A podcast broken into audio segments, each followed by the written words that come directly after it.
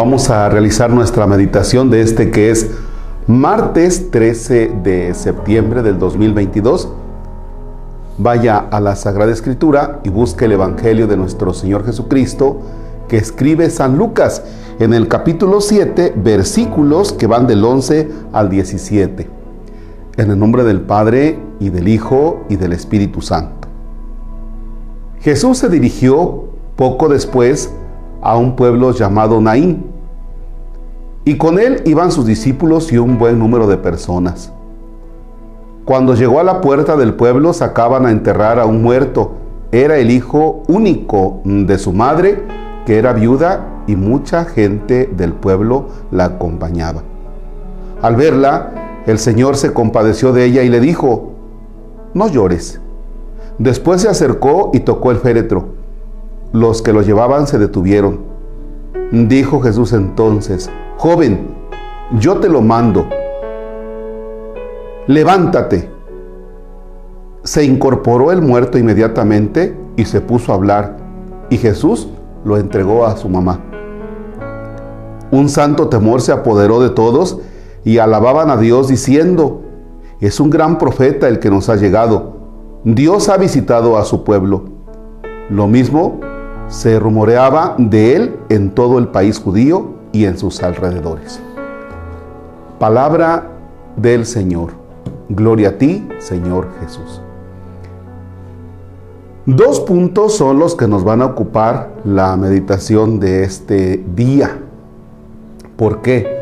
En el primero de ellos encontramos a Jesús que es sensible ante la situación de la viuda. Primero, es una persona ya desprotegida porque es viuda. Y recordemos que las viudas en el tiempo de Jesús, pues han perdido todo derecho y está, como lo dije hace un momento, totalmente desprotegida.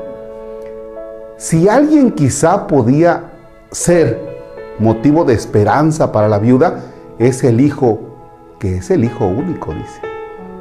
Segundo aspecto de ser el hijo único, quizá él podía ver por la mamá, pero está muerto. Ante eso tan difícil, tan duro, ante ese dolor, Jesús es muy sensible. Pudo pasarse de largo. Era una viuda. ¿Quién le puede hacer caso a ella? Sin embargo, es sensible. En este primer punto, ¿Tú eres sensible ante el sufrimiento de los demás? ¿O te pasas de largo? Y miren que a veces ser sensible del sufrimiento del otro nos lleva a detenernos, ¿eh? Quizá tienes ya tu plan del día, quizá tienes ya tu plan de la semana y de pronto te debes detener. Detente para poder meterte en la realidad que el otro está viviendo lo que dijimos hace unos días, hablando de los valores. La empatía. Jesús trató de sentir lo mismo que le estaba pasando a la viuda y entonces se mete en esa realidad. Vamos al segundo momento. De manera enérgica Jesús dice, joven, yo te lo mando, levántate. Ponte de pie. Vámonos, levántate. Fíjense que podemos ver hoy a una juventud quizá a veces sumergida en el miedo ante el panorama de la vida. Hay muchos jóvenes que no se quieren casar, hay muchos jóvenes que no quieren tener hijos, hay muchos jóvenes que no quieren compromisos. Y entonces están abajo. No, no hay ilusión, no hay proyección. No todos, pero sí muchos. ¿Y por qué esos miedos? ¿Por qué esos temores? Pues porque no hay un panorama así amplísimo y oportunidades de trabajo. No para todos, algunos. Y entonces tenemos a una juventud que se encuentra tirada en el sinsentido de la vida, casi con una depresión, casi rayando en la depresión.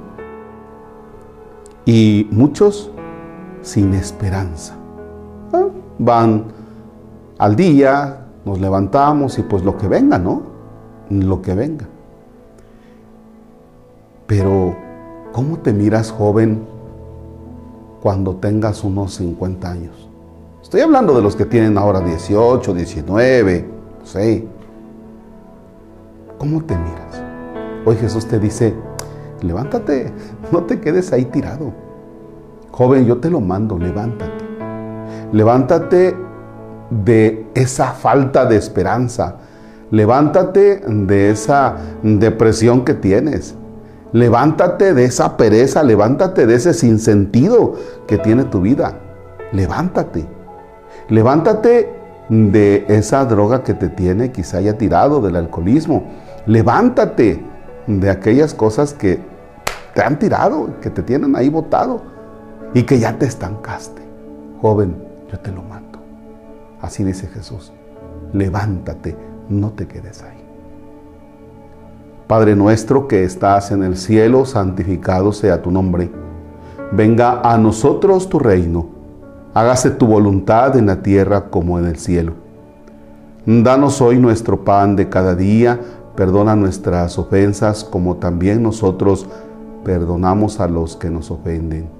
No nos dejes caer en tentación y líbranos del mal. Señor esté con ustedes. La bendición de Dios Todopoderoso, Padre, Hijo y Espíritu Santo descienda y permanezca para siempre. Amén. El Señor es nuestro gozo, podemos estar en paz. Que tengan un excelente martes.